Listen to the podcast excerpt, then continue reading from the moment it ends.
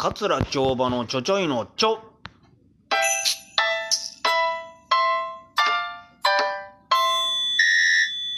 はい、引き続きまして、えー、ゲストは森野石松さんです。よどうも森の石松です。ろしくお願いします。ということで、まあ今ね、リはいモート学校寄せが終わりまして、どうでした？いやーもう時代が変わりましたよね。時代変わりました。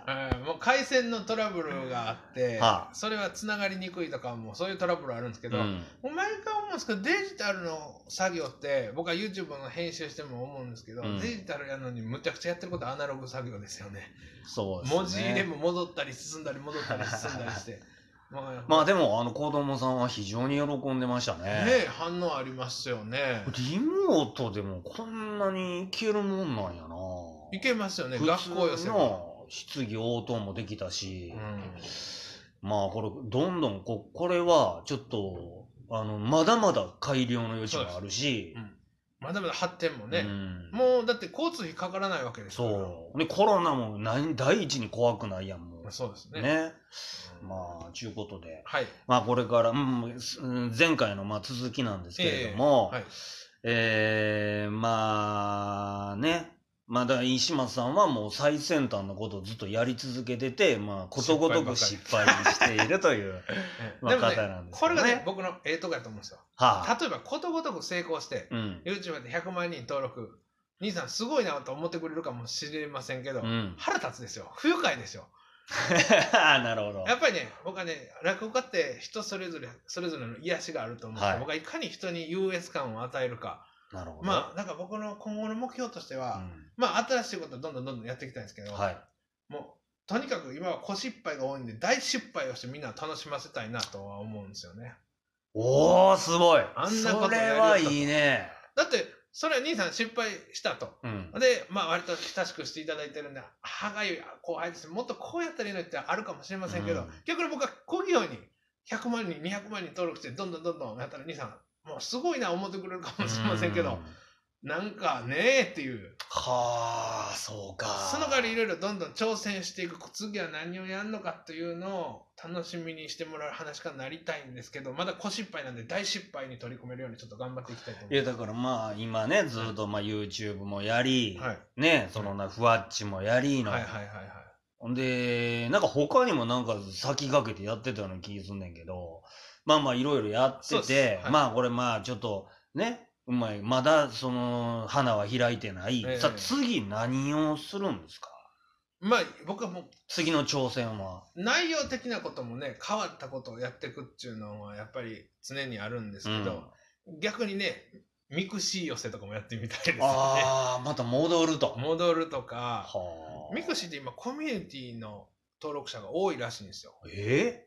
要するに Facebook のコミュニティがあんまり流行らなかったんで、えはほんまに好きな人例えば僕やったらクリームシチューが好きなんでクリームシチューをご飯にかけて食べるあ。うん。のが好きな人とかそういうコミュニティほんまにマニアとか好きな人が集まるので、うん。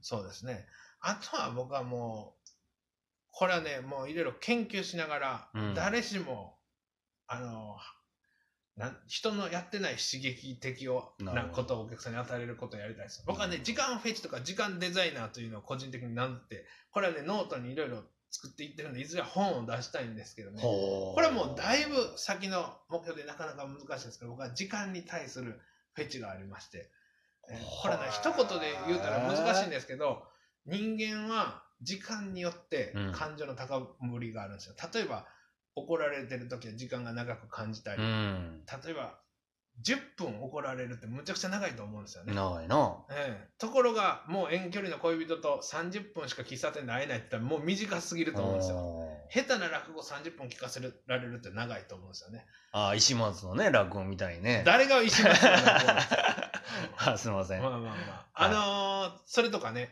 えあの時間によって人は興奮するんですよ。なぜかというと、はノスタルジック、懐かしさっていう言葉は過去に対する郷愁というか、過去に対するあの昔聴いた音楽を聴いたら、うん過去に対しての価値でこう感情が高ぶってくるじゃないですか。うん。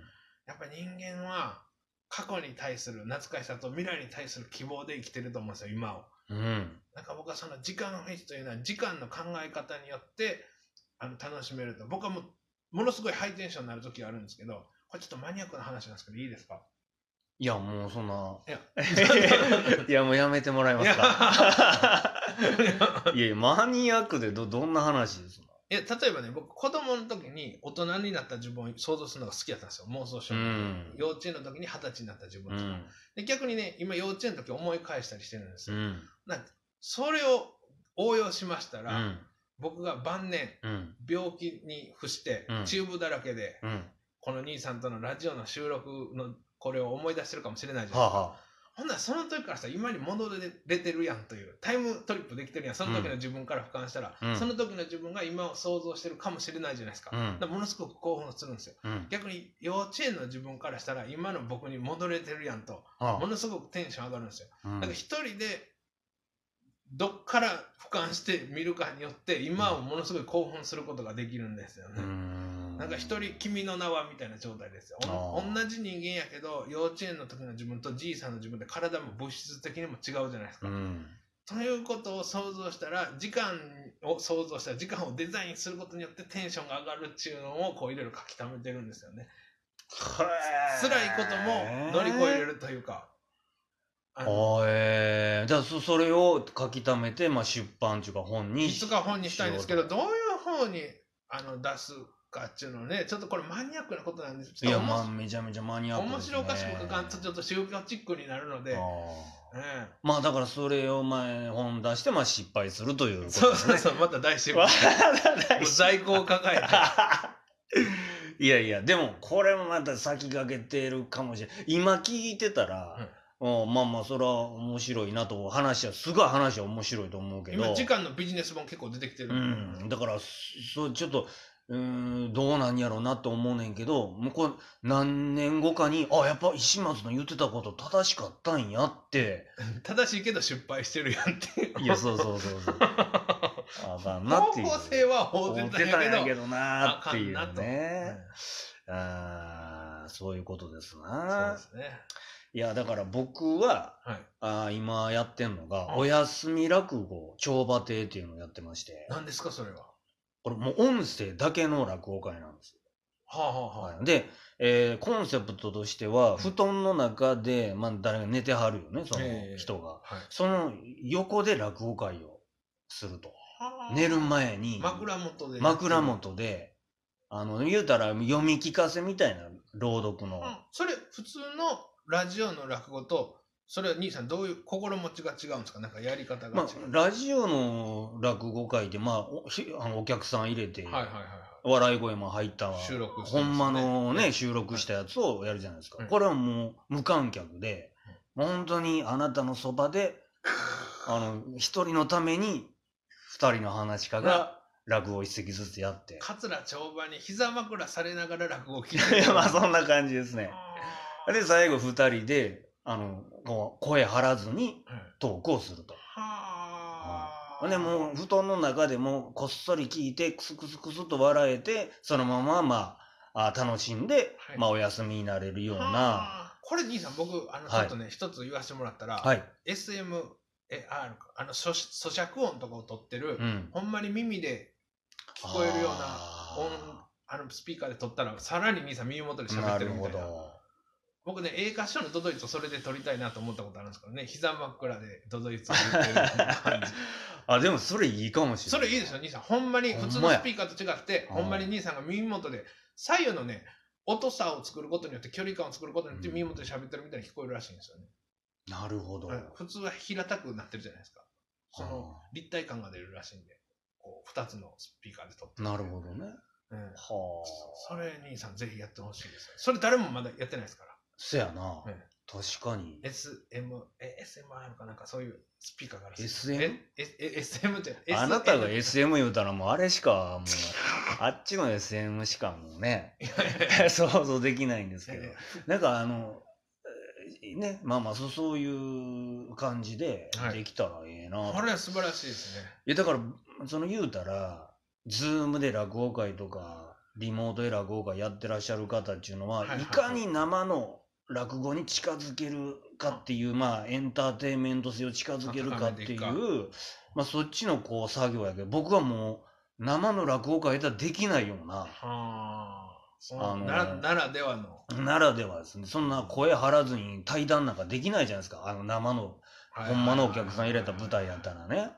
うん、だから絶対できないようなそっち側に行って、で、ラジオと落語ってすごいあの相性がいいっていうのはもう昔から思ってたので、実証されてますよね。だからもう音声だけの落語会を。はっていうのを今やってますんで、あのそれどうやって調べたら？僕のツイッターかフェイスブックはに、あの載っけてますんで、はいはいはい。でそれをタップしていただいたらノートに飛びますんで、うん。そこであの300円です。さ安い。ね、300円ですんで、300円で買えますんで、ん配置チケットが。独演会やったらはい。複数の中で聞いて3000円がはい。枕元でやって300円。300円ということでございますんでね、えーぜひとも購入していただきたいなと思はいっております。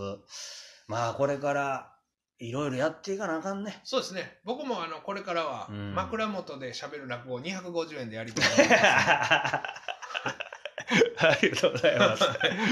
さすが。さすが見事締めていただきましたところで、はい、えー本日のゲストは石松さんでございました。ありがとうございましたありがとうございました